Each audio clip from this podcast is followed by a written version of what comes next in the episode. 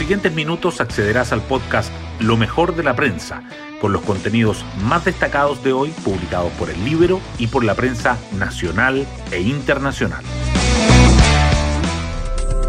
Buenos días, soy Magdalena Olea y hoy lunes 16 de agosto les contamos que empieza una semana clave para la carrera electoral, pues el sábado se realizará la consulta ciudadana donde Unidad Constituyente definirá su carta a la moneda y el próximo lunes vencerá el plazo para inscribir candidatos a los comicios presidenciales y parlamentarios.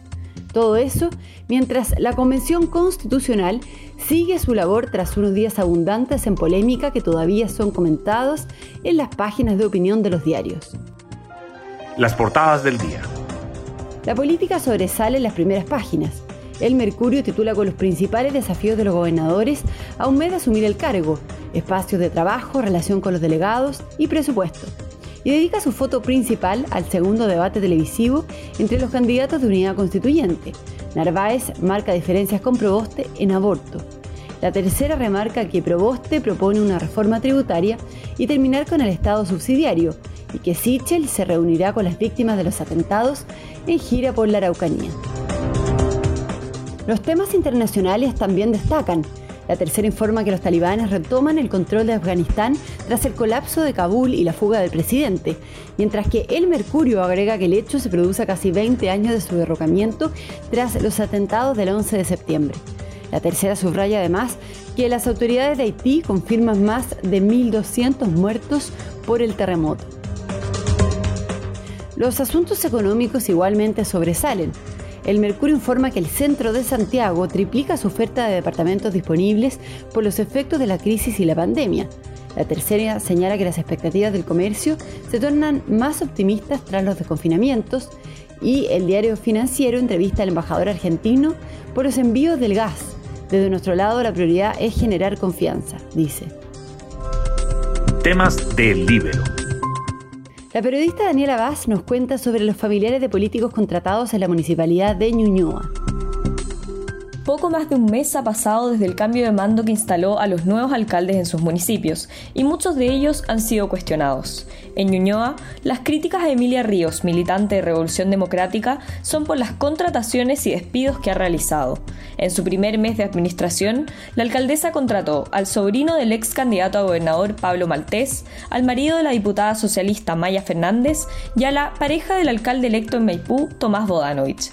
Las tres designaciones, aunque no son ilegales, fueron calificadas como favores políticos poco éticos por los concejales de Chile Vamos en la comuna. Pueden encontrar esta nota en www.ellibero.cl.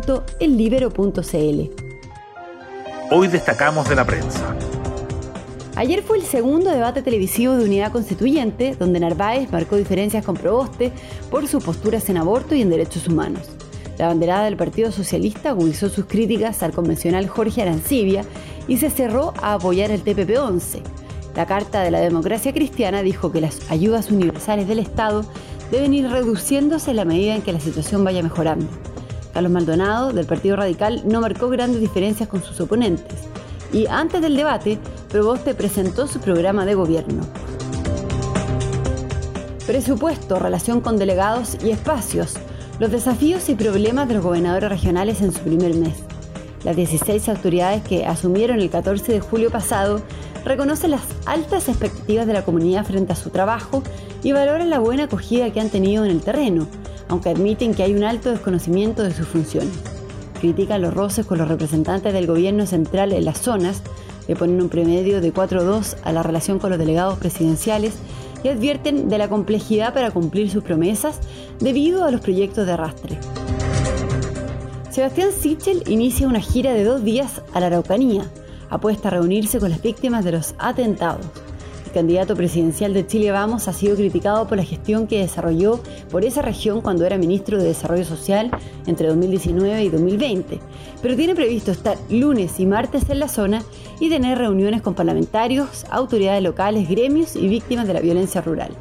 Ahí representantes políticos le pedirán que aborde ciertos temas como la búsqueda de la paz en la macrozona y también la necesidad de generar diálogos con el mundo indígena.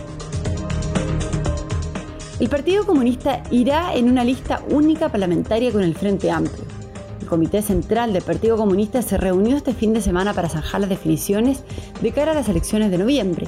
Habrá una lista única parlamentaria con el Frente Amplio y con la Federación Regionalista Verde Social. El presidente del partido, Guillermo Tellier, será candidato al Senado y la diputada Camila Vallejo no irá a la reelección. Sobre la campaña presidencial de Boric, Tellier aseguró que vamos a integrarnos con toda la fuerza posible. Y nos vamos con el postre del día. Tomás Barrios se coronó en el Challenger de Merbuch y alcanza su mejor ranking. El tenista chileno venció por 7-6 y 6-3 al argentino Juan Manuel Cerundolo en Alemania, obteniendo su primer título grande y además escalando hasta su posición más alta en el ranking del circuito ATP. Bueno, yo me despido, espero que tengan un muy buen comienzo de semana y nos volvemos a encontrar mañana martes en un nuevo podcast, Lo mejor de la prensa.